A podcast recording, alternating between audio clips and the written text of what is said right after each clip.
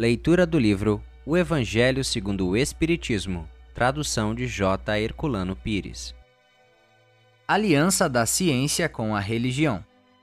A ciência e a religião são as duas alavancas da inteligência humana. Uma revela as leis do mundo material e a outra as leis do mundo moral.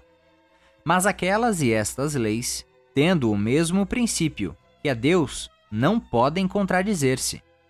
Se umas forem a negação das outras, umas estarão necessariamente erradas e as outras certas, porque Deus não pode querer destruir a sua própria obra.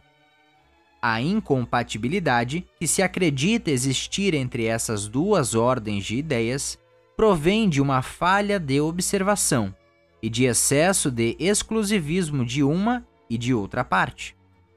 Disso resulta um conflito que originou a incredulidade e a intolerância. São chegados os tempos em que os ensinamentos do Cristo devem receber o seu complemento, em que o véu lançado intencionalmente sobre algumas partes dos ensinos devem ser levantados. Em que a ciência, deixando de ser exclusivamente materialista, deve levar em conta o elemento espiritual, e em que a religião, deixando de desconhecer as leis orgânicas e imutáveis da matéria.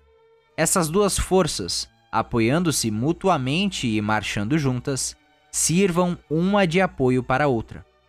Então a religião, não mais desmentida pela ciência, adquirirá uma potência indestrutível, porque estará de acordo com a razão e não se lhe poderá opor à lógica irresistível dos fatos. A ciência e a religião não puderam entender-se até agora porque, encarando cada uma as coisas do seu ponto de vista exclusivo, repeliam-se mutuamente. Era necessário alguma coisa para preencher o espaço que as separava, um traço de união que as ligasse. Esse traço está no conhecimento das leis que regem o mundo espiritual e suas relações com o mundo corporal leis tão imutáveis como as que regulam o movimento dos astros e a existência dos seres. Uma vez constatadas pela experiência dessas relações, uma nova luz se fez. A fé se dirigiu à razão. Esta nada encontrou de ilógico na fé e o materialismo foi vencido. Mas nisso, como em tudo, aos que ficam retardados até que sejam arrastados pelo movimento geral, que os esmagará se quiserem resistir em vez de se entregarem. É toda uma revolução moral que se realiza neste momento sob a ação dos espíritos.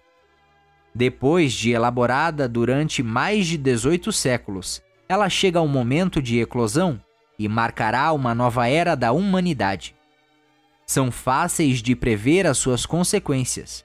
Ela deve produzir inevitáveis modificações nas relações sociais, contra o que ninguém poderá opor-se, porque elas estão nos desígnios de Deus e são resultado da lei do progresso, que é uma lei de Deus. Muito obrigado por assistir o nosso podcast. Se você gostou, deixe seu like e compartilhe. Dessa forma, poderemos juntos espalhar cada vez mais a luz do Cristo Consolador.